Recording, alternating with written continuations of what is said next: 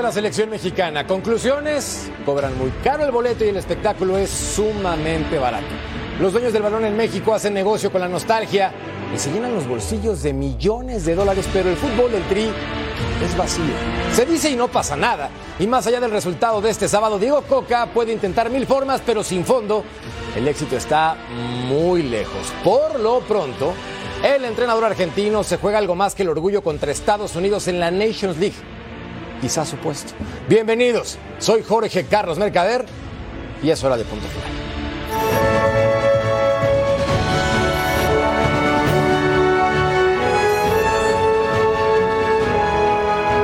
Y cada partido que juguemos seguramente nos tiene que dar el mayor beneficio.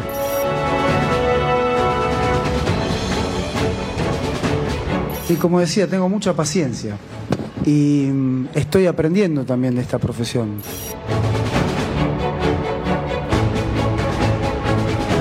Están viniendo a la selección, se están poniendo la camiseta de su selección, así que tienen que estar orgullosos, aprovechar cada oportunidad que tienen y esperar la próxima.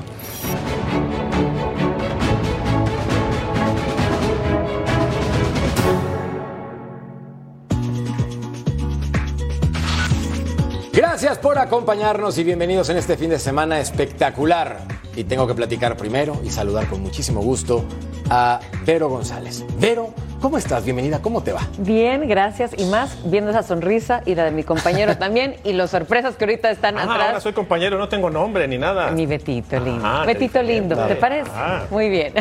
siempre un placer, siempre un gusto, señores. Muy bonita noche. Y también a la Unión Americana los queremos mucho. Totalmente de acuerdo, fuerte abrazo y besos para todas y para todos.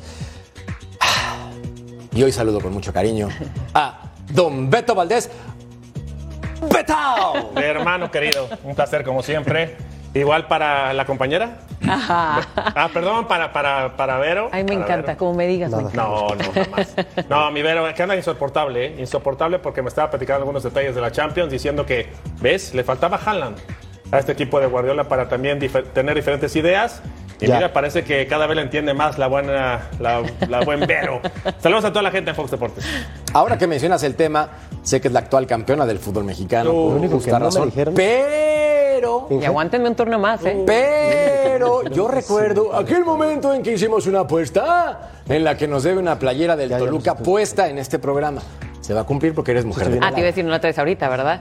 No queremos ahorita manchar un poco el programa. Hay muchas No, cosas pero no nos tocaba hace mucho tiempo juntos, entonces por eso lo quería recordar.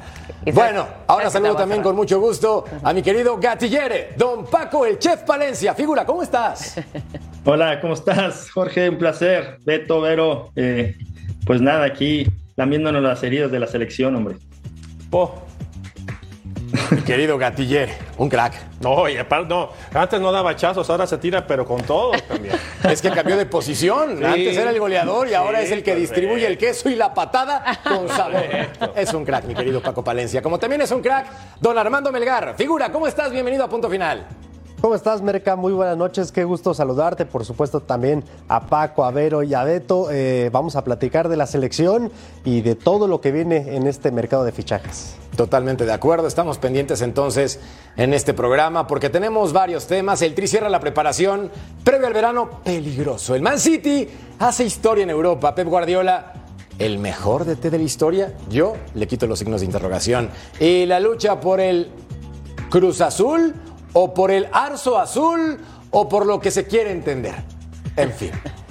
Bueno, veamos lo que está pasando con la selección mexicana después del partido en San Diego, California, en donde enfrentaban al combinado de Camerún, el Mole Tour. Y es que el tricolor, Vero, digamos que tuvo que realizar varios cambios de cara a la Nations League y arrancó perdiendo el compromiso al minuto 37 contra la selección africana. Así es, eh, tristemente vimos por ahí algunos errores de parte de la selección mexicana e incluso la selección no perdía ante equipos africanos desde 2005. Y viendo cómo está jugando la selección mexicana, sigue sin convencerme, Merca. Totalmente de acuerdo contigo, un conjunto que está realmente limitado en cuanto a funcionamiento se refiere. Ahora Betau, también hay que ser sinceros, ha tenido poco tiempo Diego Coca de trabajar, no tendría que ser pretexto. Tendríamos que ver una situación completamente distinta. Mira, eh, y lo dices bien, ha tenido, para mí sí ha tenido tiempo y ese tiempo te lo da la calidad del futbolista, ¿no? Porque tú de repente dices al futbolista que vas a jugar con cuatro, con cinco y si tú tienes calidad y eres inteligente, no te va a costar trabajo adaptarte. ¿Qué te puede costar trabajo? Lo que te pide el técnico, la idea de juego, pero es lo que no vimos ahí. Justamente la idea es la que carece la selección mexicana y es evidente esto que se refleja en la cancha, ¿no? Sí se ve claramente la línea de cinco, sí se ven claramente dos contenciones, los tres delanteros, pero no se ve profundidad, no se ve idea. Eh, si juegas con carrileros, y eso Paco, Paquito no puede desglosar mejor. Si tú juegas con carrileros porque vas a jugar por fuera, no lo hacen. Muchos detalles que tú no ves que resuelvan de repente los futbolistas. Ok, el técnico te da una idea esa idea el futbolista la tiene que plasmar o la tiene que arreglar. En esta selección no parece. Ahora, Paco, empató a dos la selección mexicana, partido que recién acaba de finalizar. Pan calientito, como lo prepara el chef. Cuéntame, ¿qué te gustó y qué no te gustó del tricolor? A mí me gusta la disposición de los jugadores, ¿no? Yo creo que los chicos hacen su mejor esfuerzo, pero me parece que corren como pollo sin cabeza. No, no, no le veo un sentido de juego. Eh, los, como bien lo dijo Beto, y lo voy a puntualizar ahora, juega con carrileros y, tanto como Jorge Sánchez como Gallardo están jugando por dentro y a los, que, a, los, de, a los de arriba los tiras para afuera. Entonces, eh, creo que eh, para mí Jorge Sánchez ni Gallardo tienen la capacidad para jugar por dentro. Entonces, yo creo que los que deben, los que deben de estar eh, jugando por fuera y, o por venir por la pelota para adentro serían Ociel y, y Antuna, ¿no? Entonces, creo que es muy, es muy simple lo que, lo que quiere hacer Coca. Eh, sí tiene una, una disposición de los jugadores total porque corren, pero no creo que, que, entiendan muy bien. Y, venimos al partido de, de, esta semana, ¿no? ¿Para qué juegas con un equipo totalmente diferente y ahora juegas con otro equipo totalmente diferente, ¿no? Entonces lo más importante es que ya le vayas dando, porque decían que no tiene tiempo. Claro que tiene tiempo, como bien lo dijo Beto. Tienes, tienes, los tienes concentrados y encima tienes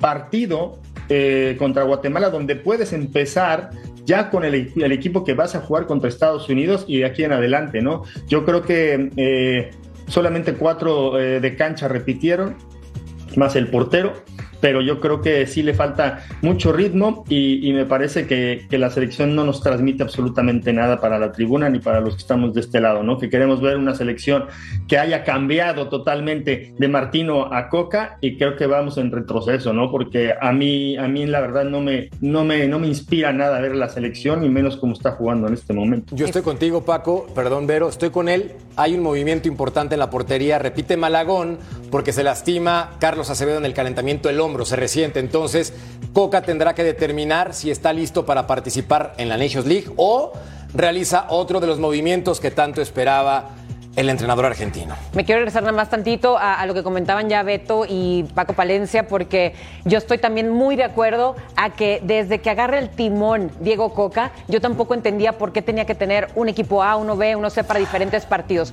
Eso no me gusta. A mí me gusta que, que, bueno, hubiera empezado con lo que ya estaba hecho, por decirlo así, del Tata. Lógicamente el Tata tuvo su proceso, Diego Coca va empezando, pero ¿por qué no probar mejor con los que tú piensas, tu estratega, con experiencia?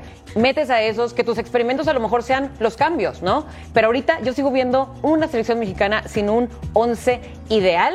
Y hablando ahorita, ahora sí, tomando tu tema, con los porteros. Mira, por ese lado yo ya me sentía con calma de que un Malagón y un Rodríguez, que jugaron el partido pasado con Guatemala muy bien, yo dije, aquí hay calma. Pero hoy, desgraciadamente, pasa un error sa, sa, sazo de Malagón, que eso sí yo no sé qué va a pasar con él, pero también tienen errores, ¿no? Todos. Totalmente de acuerdo, es un gran punto que lo vamos a platicar más adelante porque sí se equivoca Malagón y se ve reflejado en el marcador. Ahora, Armando, tú que eres el insider de la selección mexicana, platícanos cómo está planeado este verano para el tricolor con tantos cambios, 33 convocados, 10 bajas, quién se opera, quién se baja. O sea, a veces como que estando de este lado, ya sea del periodismo del fanático, nos siguen quedando dudas. Por favor, clarifica el panorama, hermano. Habrá que empezar, querido Merca, por saber qué es lo que le saca de provecho Diego Coca a este partido, ¿no? Porque si nos vamos a la lista de convocados de la Nations League, solamente cinco futbolistas comenzaron como titulares de los que van a estar en este torneo. El resto hay que recordar que son de este paquete de futbolistas recortados. Entonces, desde ahí hay muy poco provecho. Sin embargo, sí quiero aclarar un punto, porque en el tema de los carrileros, a ver, Diego Coca tiene dos panoramas, sobre todo para jugar contra Estados Unidos. Ya tiene una alineación con con línea de cuatro y una con línea de cinco. ¿Qué es lo que vio esta noche? A los dos carrileros precisamente. A Gallardo, por supuesto también eh, el tema de Kevin, que después entra y, colabora para el empate de México, de Milagroso. Eh, entonces, está empezando a... Prácticamente su, única duda es esa. ¿Quiénes son los laterales o los carrileros, dependiendo del sistema con el que va a jugar? ¿Qué es lo que, qué es lo que pretende Diego Coca en este momento? Y eso también para, para redondear lo que comentaba Vero. Eh, él ya tiene definida una base. Si bien en estos partidos no utilizó a los futbolistas que realmente vamos a ver en el torneo, es porque no estaban disponibles, así de sencillo. Vemos el caso de Santi Jiménez, que recién está tomando unos días de descanso después de la temporada en Países Bajos. Recién se incorporó eh, Jorge Sánchez, que después de todo sí tomó minutos. Entonces, realmente jugó con lo que tenía, digo Coca. Por eso mi pregunta es, ¿qué tanto provecho le sacas a un partido en el que la mayoría de los futbolistas que jugaron hoy no van a estar en el verano? ¿eh? Un verano, como ya decías tú, peligroso, donde digo Coca se juega algo, algo más que, que, el prestigio. Ay, hermano, es que tomando en cuenta mientras vemos los anotadores en este partido, primero fue en Beumo al minuto 37, luego Israel Reyes del América anotando el empate al 45 y luego Toque Cambi, este futbolista que participa en Europa, marcaba el 2 por 1 con un horror de Malagón. Y más adelante, Kevin Álvarez del América, el nuevo refuerzo, marca el minuto 94 para sacar las papas del fuego. Yo quiero ver el vaso medio lleno, Betau. Quiero pensar que esta selección mexicana tiene con queso las quesadillas, que puede, que le alcance el músculo para vencer a su rival favorito, Estados Unidos de la región. Pero por favor, dame un poco de esperanza con la pelota. Algo que me dé luz, porque ahorita está nublado. Madre mía, pensé que me ibas a poner algo más sencillo. Dime algo. ¿Sabes, qué pasa? Y yo me quedé pensando en lo que dijo Paquito, ¿no? Una selección que no transmite. Nos los está comentando un futbolista que estuvo en dos Copas del Mundo, que jugó final a Libertadores, que entiende lo que se trata o de qué se trata al vestir la casaca nacional. Y lo refiero porque de repente la pelota no te puede dar. De repente no puedes estar fino, de repente te puedes equivocar. A mí lo que le pasó a Malagón a mí no me preocupa, no pasa nada, cualquiera se puede equivocar. Pero cuando tú ves que no transmite tu selección, que la gente no está incrédula, está en incertidumbre, eso es más preocupante que la pelota, porque la pelota en cualquier momento va a entrar. Pero con esta selección ni transmite, ni hay trabajo con balón, no hay llegada por los costados, eh, no sabes cómo va a jugar, eh, hay mucha incertidumbre y cuando tu técnico no está claro, ahí es en donde vas a batallar siempre. Veamos la lista de seleccionados que faltan por llegar. Paco Ochoa, Gerardo Arteaga, Edson Álvarez, Orbelín Pineda, Johan Vázquez, incluido Misanti Jiménez de For Life. Pero, ¿crees que con este plantel que se refuerza, le alcanza para presentar una mejor versión o sigues diciendo que son pollos sin cabeza en esta selección? No, que corren a la hora de jugar. Perdón, me acordé de la América, discúlpame. no te inspires, no te inspires. No, bueno, yo creo que realmente los refuerzos son Memo Ochoa, Orbelín y Jiménez, porque a mí Edson también ha tenido errores garrafales cada que va a la selección nacional. Y, y, Jorjan, pues yo creo que es, un buen, es un buen jugador, yo lo pondría también tal vez por, este, por Israel Reyes, ¿no? Pero lo que sí, lo que más me preocupa de esto es que eh, dice Coca que está aprendiendo con la selección en unas, en unas declaraciones que hizo. Entonces vas a llevar a un, a un entrenador que para empezar nunca, nunca ha tenido, nunca ha portado la casaca nacional. Es la primera vez que agarra una selección y dice que está aprendiendo con nosotros, ¿en serio? ¿Qué somos? Este, no, no entiendo qué somos. Cuando dice que está, yo nunca he, entrenado una selección y estoy aprendiendo con ello, ¿no? Entonces, pues la verdad es que a mí me, me genera muchas dudas porque de selección, como bien lo dijimos, no transmite. Es un equipo que ahora, porque Camerún se metió para atrás, parece que lo sometimos, pero realmente no estamos sometiendo. No vamos a ver un, equipo espectacular porque nunca han sido espectaculares, ni han ido por, por el partido, ni son protagonistas del partido los, equipos de Coca. Eso es a mí lo que más me preocupa, que México eh, en, en, selecciones anteriores, como decía Beto, puede entrar o no puede entrar la pelota, pero siempre ibas para adelante, siempre querías ser el protagonista del partido, siempre te tirabas de cabeza, sabías a lo que jugabas. Entonces yo no veo esos tres factores, ¿no? Que, que el equipo sea protagonista y que, y que encima tenga un sistema de, de juego eh, claro. ¿Se va a defender? Claro que se va a defender. ¿Va a jugar al, al, al contragolpe? Va a jugar al contragolpe pero creo que para nosotros y el estilo de juego que es el mexicano, ese, ese estilo de juego no nos viene con la selección. Mira, me voy a convertir por un momento en Jorge Murrieta y lo refiero con todo respeto, también le mando un fuerte abrazo, porque tiene una memoria tremenda y cuando ah, eh, recuerda el pasado, saca frases que digo, caray, o sea, yo no me acordaba de eso, ¿no? más fresco. De, y esto es acorde a las declaraciones de Coca. De ratoncitos verdes, como nos veían hace 50 años, ahora somos ratones de laboratorio, Merca. Está aprendiendo con la selección mexicana. ¿Qué dice aquí? Ratones de laboratorio. Escribió exactamente lo mismo. Parece que estamos conectados. Es que Oye, y, es eso. Y está aprendiendo Coca y aprendiendo se va a ir, si no le va bien, en los próximos dos partidos importantes. ¿eh? A ver, dime algo. ¿Tú qué harías si fueras federativa? Nada más por el mundo de querer pensar qué pasaría. Si tú estuvieras en la Federación Mexicana de Fútbol y ves que Coca con estos resultados no levanta el barco, ¿qué haces? ¿Lo apoyas y continúas el proceso al Mundial? O le dices, Coca, vete a tomar tu refresco a otro lado. No, se va a tomar un refresco a otro lado. ¿En serio? Sí, porque ya es tiempo suficiente. Es su quinto partido, el que disputó hoy, dirigiendo. Creo que es el quinto partido ha, tenido para probar. Y es más, yo creo que estamos a tiempo de aquí al Mundial para probar con alguien más, definitivamente. A ver, Armando, tú también le darías las gracias. Yo, nada rápido, nada rápido. No, sé, no son los resultados, Jorge. Es el cómo estamos jugando, es lo que estamos transmitiendo, la personalidad que está teniendo el equipo. Los resultados pueden ir y venir porque realmente son, son partidos que, que realmente no te exigen mucho el rival y aún así no sacamos el resultado. Pero a mí lo que más me preocupa es el estilo de juego, es que no transmite, es que no tiene personalidad, es que no es protagonista del partido. es lo que más me no hay estilo de juego? Es la pregunta también, porque tenemos años, años, Armando, que este tricolor no transmite un carambolas, nada, años. Sí, sí, sí, pero mira, más allá de lo que yo de lo que yo pueda pensar, como me preguntabas, te voy a decir qué es lo que realmente piensan en las oficinas de la Federación Mexicana de Fútbol. Recuerda que hay dos posiciones distintas, ¿no? Recientemente se nombró a un nuevo presidente de la Federación Mexicana de Fútbol que nada tiene que ver con la estructura de selecciones que se conformó con Rodrigo Árez de Parga. Entonces, de, una vez se los adelanto y ya lo habíamos comentado semanas atrás.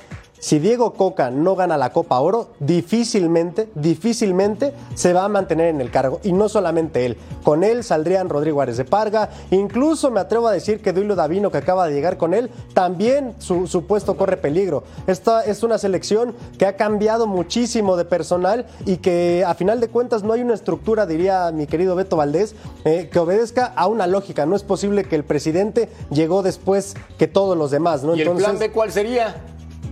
Ah, bueno, eso, ah, es otra porque cosa. Acá, suelta la es, ¿no? Entonces, no, no, no, ahora fuera directivo, ¿cuál sería el no, no, no, mira, no, no vamos a hablar de nombres. Lo que sí es cierto es que para la gestión que puso a Diego Coca, lo más importante no era la forma, ¿eh? como ustedes lo están pensando. Para ellos, lo más importante era el resultado y obviamente tiene la consigna de llevar a cabo un cambio generacional que hace mucho tiempo no se ve hecho en la selección. Mira, me va a salir un verso. Cuando se adelanta Melgar, todo el fútbol mexicano se pone a temblar.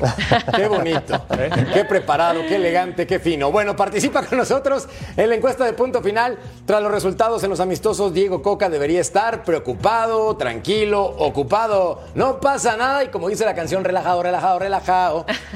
Bueno, en el Snapdragon Stadium se encuentra nuestro compañero Álvaro Izquierdo. Mi querido Álvaro, buenas noches. ¿Cómo te lo va?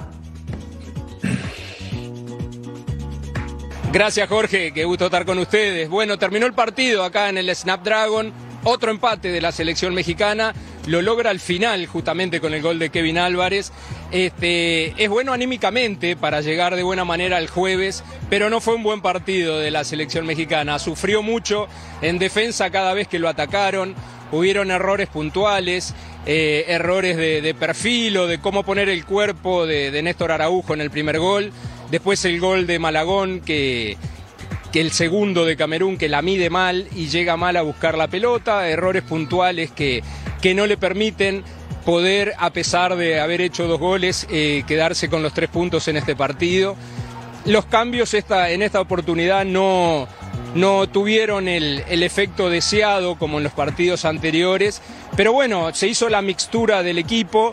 Vamos a ver con qué equipo juega el jueves, que es el partido realmente importante contra Estados Unidos, qué equipo pone en cancha el entrenador Coca. Hoy veíamos antes de, arrancar el partido que hizo unos trabajitos eh, Memo Ochoa, que seguro va a ser titular. Eh, recién llegaba de Europa y bueno, para sacarse el viaje más que nada. En el calentamiento se termina lesionando Acevedo y esa es otra de los problemas para el entrenador Coca porque sabe que no, no va a poder contar casi seguro con el guardameta de Santos. El, el, asunto es que eh, estos partidos, tanto el de Guatemala como el de hoy, quizá para Coca era sacar conclusiones de dos o tres futbolistas, porque imagino que ya tiene en la cabeza al equipo principal con el que va a arrancar el jueves. Todos esperemos que, que pueda arrancar con buen pie el jueves realmente en la semifinal de la Nation League, que es lo que realmente interesa. Este, no creo que, que, de estos jugadores vayan a ser muchos los que vayan a arrancar en el juego, pero sí el entrenador debe haber sacado las conclusiones necesarias que buscaba para este partido. Esto es lo que les puedo comentar acá la salida del Snapdragon. 30.000 personas llegaron al estadio, realmente la selección estuvo acuerpada como siempre. Para mí ha sido un gusto poder estar con ustedes acá desde el Snapdragon en San Diego, California. Álvaro Izquierdo, vuelvo con ustedes a estudios. Álvaro, como siempre, un placer. Gracias por el reporte muy completo de la selección mexicana en esta noche en el Snapdragon Stadium. Nosotros tenemos que hacer un corte breve, se los prometo, no tardamos. Esto es punto final.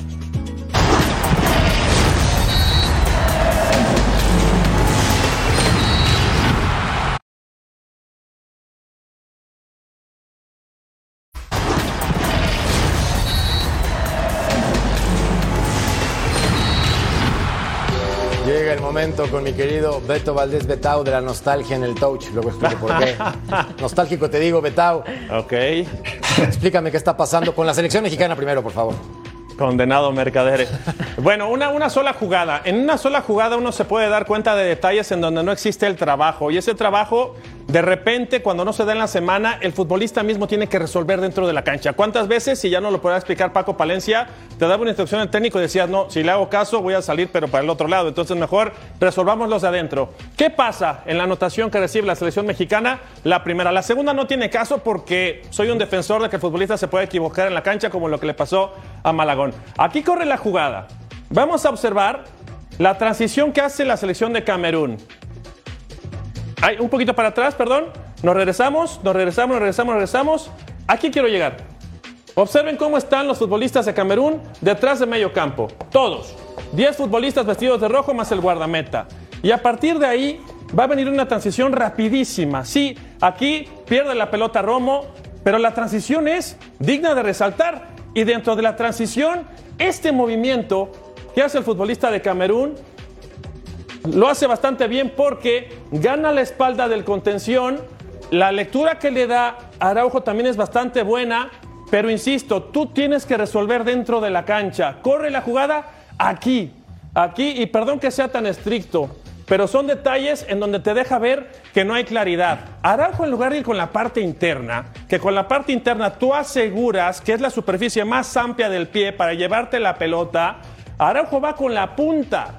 Y va con la punta porque lleva acelerado, porque Araujo está pensando en chocar, en estorbar. Si tú como central ves el balón y, y exclusivamente quieres recuperarlo o quedarte con él, seguramente lo vas a conseguir. ¿Qué hace Araujo? Le pega con la punta, entre la punta y la parte externa, y lo que hace es darle medio gol al futbolista de Camerún. Son detalles que te deja ver de repente que el futbolista, a pesar de que juega en grandes niveles, porque Araujo jugó incluso en España, no tienen trabajo, no tienen ni idea de concepto, y ahí es en donde empiezas a recibir anotaciones. Teacher, teacher Esto, ¿tú, qué, ¿tú qué hubieras hecho? Perdón, ¿Tú qué hubieras hecho ahí? Sí.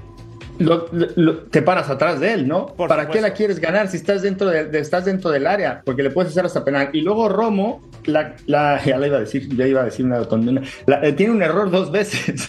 Eh, Sí. Primero, la que la pierde y luego fíjate, cuando le dan la pelota es el que no sigue al, anotador. Correcto. Entonces, son, son dos errores que dices, oye, de los dos jugadores que dices, es que es increíble que, en primera división puedas tener esos errores que, y, más cuando estás en una selección nacional, ¿no? Ese es el tema, perdón, ¿no? Porque de repente tú puedes decir, al técnico no le creo, perdón, hay veces que no le crees, pero tú adentro resuelves. Si no te tiras por detrás del delantero porque está en el área y vas a salir a anticipar, llega con lo más seguro, ¿no? Pero bueno, al final llegó el gol. ¿Sí, Berito? Beto, y con tu análisis, ¿a quién le cargas más este error? ¿A Romo o a Araujo?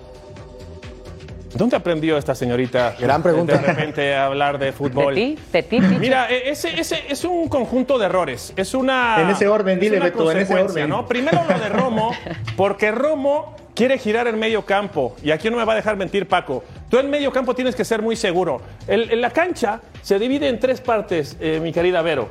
La cancha se divide en tres partes. ¿Dónde están los colores por acá? Estas tres partes, hay una en donde es la parte defensiva, donde no te puedes equivocar. Esta parte es la zona de transición en donde a ti te la van a dar para que después juegues hacia adelante.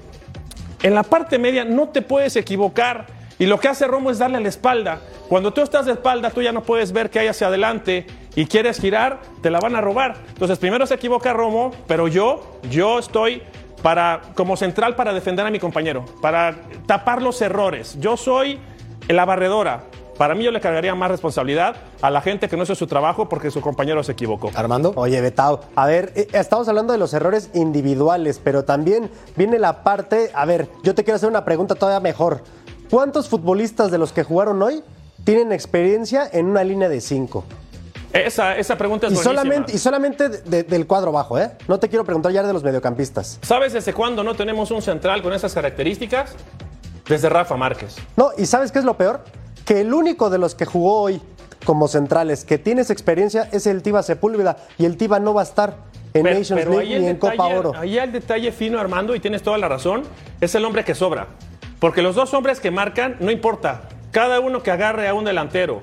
Pero después el hombre que sobra es el que le da lectura, es el hombre que hace las coberturas, el que sale hacia adelante. Y ahí no tenemos un futbolista como en su momento estaba Rafa Márquez Márquez. Héctor pues, Moreno incluso, ¿no? Que sacaba la pelota limpia. ¿Qué crees? Que Héctor Moreno tampoco es para jugar como líbero, porque son diferentes características, pero digo, al final... Es que esa es una muy buena pregunta y eso quería ir con ustedes. O sea, a ver, Paco. Para mí, eh, perdón.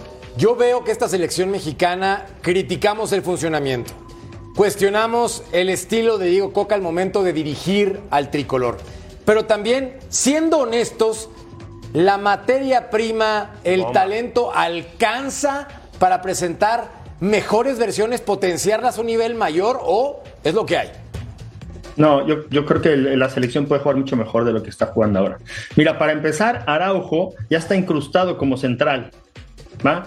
Y fíjate en el gol, hay cuatro o hasta cinco jugadores mexicanos detrás de la pelota. ¿Para qué quieres a cinco detrás de la pelota?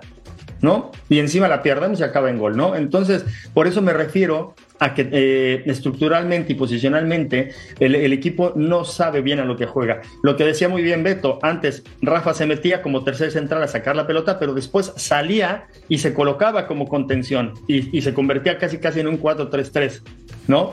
con los dos centrales que cerraban y ya, y, ya se podía eh, jugar mucho mejor la pelota. Yo creo que tiene mucho potencial la selección. La verdad que, que yo lo veo jugar y la verdad que yo creo que eh, tienes, tienes calidad, ¿eh? Tienes para calidad ¿Para qué alcanza? o sea, porque si hay potencial, pero ¿para qué alcanza? Para, para, muchísimas cosas. Yo con este potencial, con este potencial, estamos hablando del potencial del jugador, ¿eh? No estamos hablando de, táctica. A eso voy.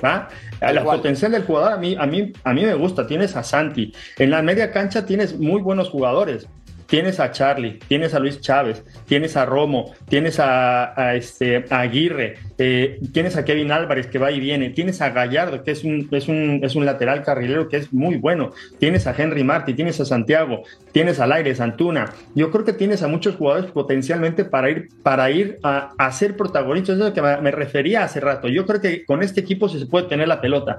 ¿Qué pasa? Que no tenemos la, lateral derecha de nosotros. Mm, el Herrera me parece que todavía no está como para ser un seleccionado nacional. Se equivoca de todas, todas y lo siguen llevando. Entonces, Malagón. Entonces, Ma- Malagón hoy tuvo un error y no lo vamos a crucificar por un error. Claro. Pero yo creo que yo creo que tiene potencial. Pero bueno, tienes también a Memo y que Memo va a llegar y va a ser el, el- el amo y señor de la, de la portería. Ahora, a mí lo que más me preocupa no es Sepúlveda, me preocupa mucho más Araujo y Israel Reyes. Correcto. Porque ellos sí, esos son esos jugadores sí que cada que, la, que los están encarando, que tenemos la pelota, me pongo a sudar, la verdad.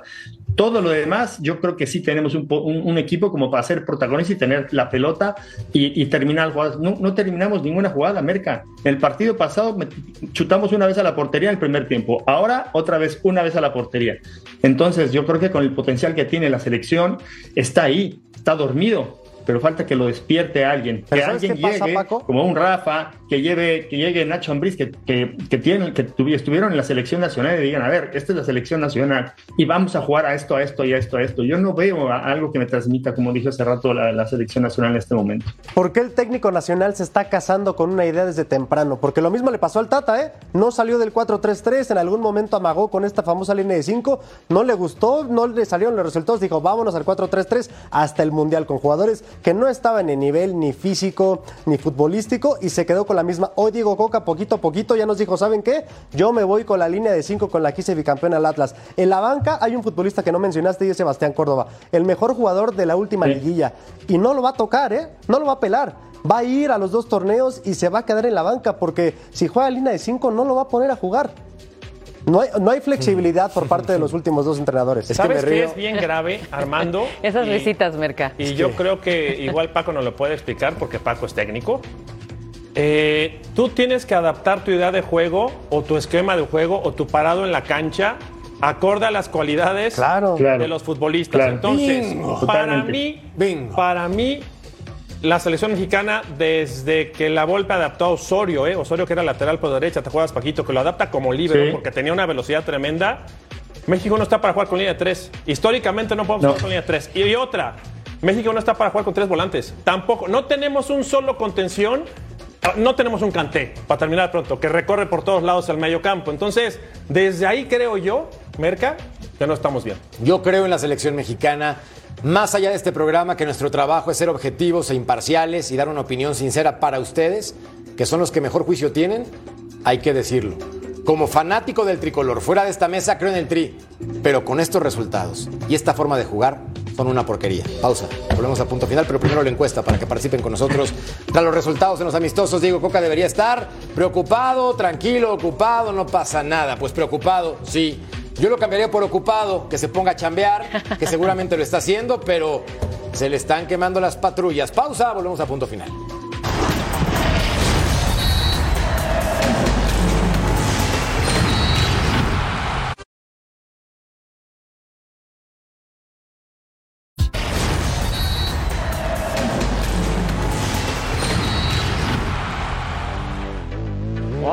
What I've been fighting for for many many years, and you know it's incredible. We we've been able to achieve that with City. You know, it's the first one in in the history of the club, so we'll always be associated in that way with the with the club. So it's it's really special. And this club, the strong of this club is the not winning. Not everyone say you have to win it. You have to win it. And the winning, they was there. They were there. They were there to continue to do it. And at the end, sport is like that. So sometimes looks like this competition this year, this final was written in the stars. ¿Quién dice que los millones no cambian los genes? ¿Quién dice que los millones no hacen un equipo ganador? ¿Quién dice que los millones no pueden generar un proyecto competitivo? ¿Y quién dice que los millones no pueden dar paciencia a un entrenador? Armando Melgar, tu City de toda la vida fue campeón 1 por 0 contra el Inter de Milán. Así es. Oye, oye, pero a ver, espérame, porque aquí ya me dejaste ver un poquito de tu madridismo. No, no, Por- no, no, Sí, sí, sí, porque a ver, está bien que los millones. Yo y lo que sea, pregunto. el PSG tiene muchos millones y no ha podido utilizarlos de buena manera años. como lo ha hecho el City. Le faltan años. No, pero también le hace falta estructura, como dice Beto, le hace dije, falta hay una idea. Hay un gran proyecto con Pep. proyecto, me claro parece eh, muy bueno por, por el fútbol, me parece muy bueno por Pep que el City haya logrado esta Champions. Bastante difícil se la vendió el Inter, ¿no? Que parecía que en cualquier momento incluso podía pasar la, la- la tragedia con un contragolpe, una pelota parada. Sin embargo, el City, bueno, eh, logra eh, el gol y también cierra el partido con muchas dificultades. Estuvo muy cerca de, de que le empataran. A ver, Vero, tú sabes lo que representan los millones en equipos de fútbol. Saludos, Tigres, que se pueden entregar buenos resultados. Un saludo para Tigres. Esto no quiere decir que no haya proyecto, pero, pero, pero, pero yo argumento, Pep es el mejor entrenador en la historia del fútbol para mí. Para ti, Actualmente es literalmente el número dos, porque sabemos que el número uno es Alex Ferguson y obviamente por la carrera y los años es el número uno, en ¿no? cantidad de títulos. Pero correcto. definitivamente estoy contigo. Ganadorcísimo, Pep Guardiola es impactante con su estilo de juego, lo que ha logrado, eh, insistente con su estilo de fútbol y bueno, a donde pisa, este sí lo hace oro. Ese es su objetivo principal y lo logra. Es lo más impactante de este Merecidísimo. Ahora, te quiero preguntar, Betao, ¿con quién viste la Champions tú? Yo solito. Bueno, no, con mi esposa estábamos viéndola. Lo Wow. poquito que me deja verlo. Este. Gran compañía, ¿no? Sí, por supuesto. Y aparte le entiende, sí, le entiende. Yo lo vi con mi mascota Bartola, porque mi esposa no me quiso acompañar. Pero tú, Paco, ¿con quién viste el fútbol? ¿Con quién estabas? Con el Kaiser, Rafita Márquez. Ah, ahí la baraja. No somos Fue un nada. lujo verlo juntos. Bartola, perdóname. no somos nada, Mascota querida, perdóname, mi querida Pug, pero pues yo qué le voy a decir. O sea, no, no, no hay forma Yo, de yo quiero ser tu eso. amiga también, ¿No? Paquito. Qué bárbaro. Oye, Paco, ¿y qué opinas de la final? ¿Te gustó? No, la verdad la disfrutamos mucho, estuvimos analizando. Era un partido tácticamente en el primer tiempo bien, bien difícil para, para el City, porque el, Inter contragolpeaba y se defendía muy bien. Pero bueno, al final creo que se defendió bastante bien, pero no le alcanzó, ¿no? Aunque sí tuvo oportunidades de gol. Yo creo que eh, para mí Guardiola eh, puede ser uno de los mejores entrenadores eh, que hay en el mundo, pero sobre todo por cómo maneja los grupos, cómo hace jugar al, equipo, cómo convence al jugador, cómo se adapta, como dijo Beto hace rato, perfectamente a las características de cada jugador y lo pone donde debe de ponerlo. Y si le ve algunas cualidades, todavía lo potencia más al jugador. O sea, eh, para mí creo que es un entrenador que, que le saca eh, casi casi el 100% de provecho a las características de los jugadores, ¿no? Entonces, creo que, eh, como lo dijimos hace rato, yo creo que ganó el fútbol el día de hoy y eso a mí la verdad me pone contento porque los equipos que se van a defender, que no proponen un partido, que no son protagonistas o que no quieren ser protagonistas, no me acaban de gustar, haciendo un poco alusión a lo que decíamos algo hace rato de la selección. Y, y Guardiola, no, da igual con quién, con qué equipo esté jugando, él siempre va a proponer el partido, sea dentro de, su, de, de- de casa o fuera de casa. En este caso, pues creo que ahora le tocó muy difícil con, con el Inter porque casi no recibe gol, pero al final creo que lo sometió muy bien y encima, bueno, creo que, creo que muy merecido el triunfo. Quiero ser más claro, mi querido Betau, solamente para rematar el comentario mientras vemos estadísticas muy interesantes. En total de disparos, más para el Inter, el doble, de hecho. Sí. Eso no significa que sea una portería. Correcto. Pero yo quiero ser muy claro en este tema, para evitar cualquier mala interpretación. Reconozco lo que ha realizado el City como institución, un equipo que invirtió cientos o miles de millones de dólares en la última década, pero con proyecto y aguantando un entrenador durante siete años, Claro. finalmente tuvieron resultados. No es restarle mérito en absoluto, es parte de la oferta y demanda. Si tienes dinero y aplicas proyecto y te funciona, bienvenido, está el resultado. Ahora, sí creo que Pep Guardiola es un tipo de otro planeta. Es No, un por fenómeno supuesto. como entrenador. No, no, a ver. Sí hay muchos millones en inversión o en gasto, porque me parece que de repente fue más gasto que inversión lo que hizo el City, pero hay que hacerlos jugar, ¿eh? Y hay que tener un plantel Claro. de 25 o 30 jugadores que cobren millones y que estén enojados en la banca y que quieran jugar y que de repente te puedan boicotear el, el vestidor. Y, como bien dijo Paco, tú cuando ves, bueno, hay una serie incluso, cuando tú ves cómo le habla al futbolista, cómo lo convence, cómo le enseña, cómo pisa la cancha, cómo eh, asume posturas en la cancha para que la pelota no se levante y dices, caray, este señor sabe de todo, no nada más forma, también es estratega. Y me parece que hoy por hoy, independientemente del buen dato que dice Vero, es el mejor técnico que ha existido en la historia. La calidad con que juegan sus equipos, el convencimiento, es único. 35 títulos en total, 3 Champions, No, bueno. un verdadero fenómeno. Felicidades, City. Se te hizo y de forma justa con base a millones de dólares y proyecto. Pausa. Volvemos a Eso está.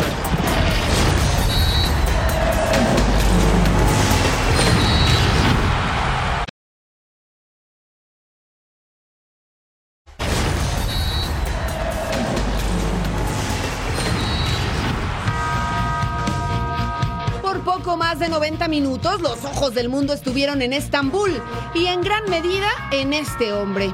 Él es Pep Guardiola. Joseph metió al Manchester City a su segunda final de Champions League y de manera invicta, pero no hay tiempo para pensar en esto. Inicia el partido. A los 10 minutos Ederson saca el balón y Pep aplaude como sacudiendo los nervios. Cinco minutos más tarde arrenga a sus jugadores dando palmadas con las manos. Aproximación de Inter y Guardiola resopla. Sabe que no puede estar cediendo tanto espacio. De Bruyne se lastima, lo atienden y el tiempo no se pierde. Pepa aprovecha para dar indicaciones, se le ve nervioso. El partido se inclina más hacia el otro costado hasta este momento. Al final De Bruyne abandona el juego, entra Foden y el estratega le da las últimas indicaciones antes de ingresar al campo. Gundogan recibe falta y ahora Pep recurre a la vieja confiable, pedir el apoyo del público.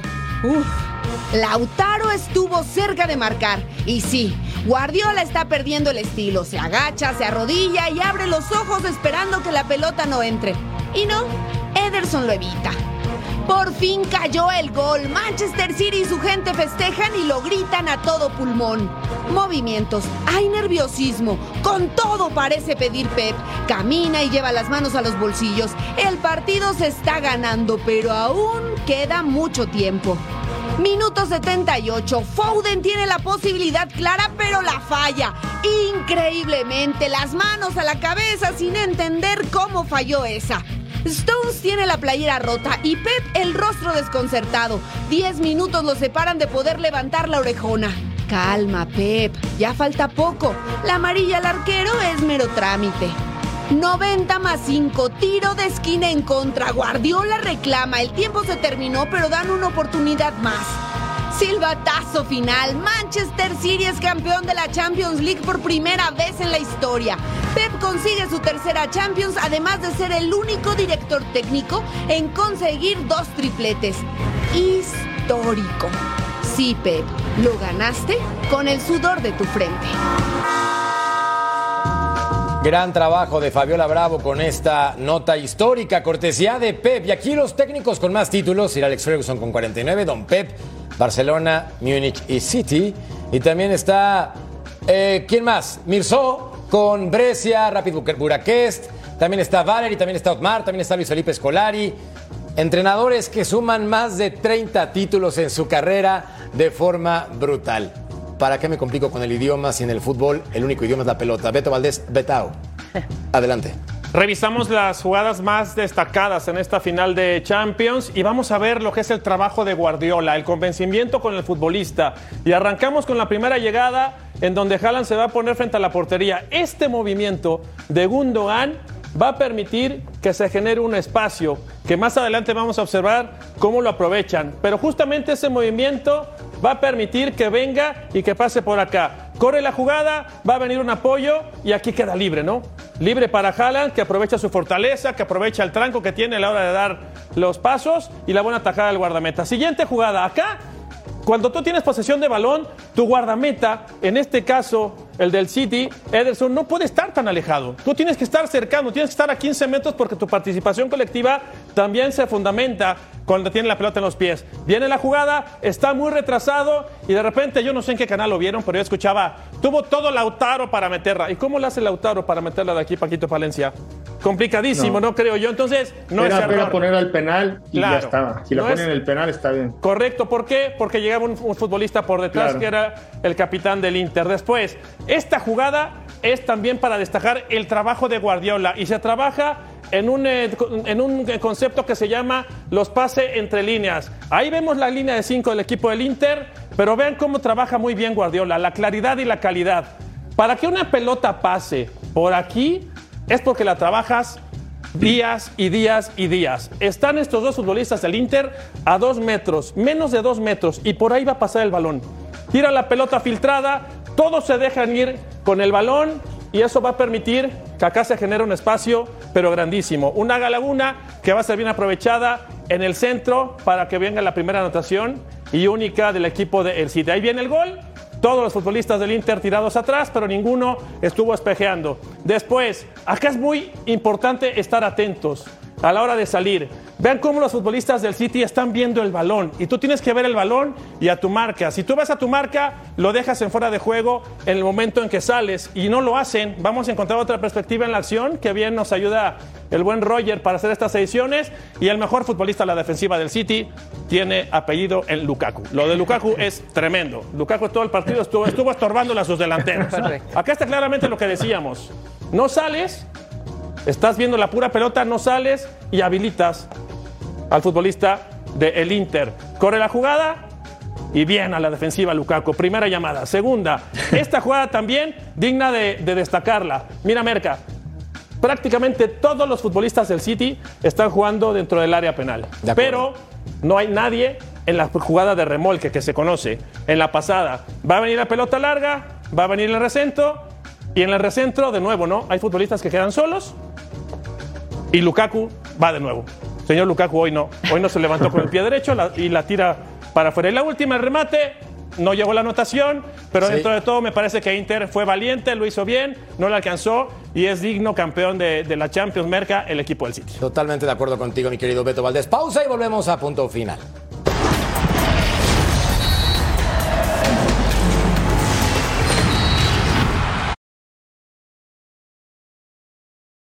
Punto final en podcast, entra a tu plataforma favorita, descarga el programa, lleva contigo el mejor debate deportivo. Ya tú sabes, pausa, volvemos a punto final.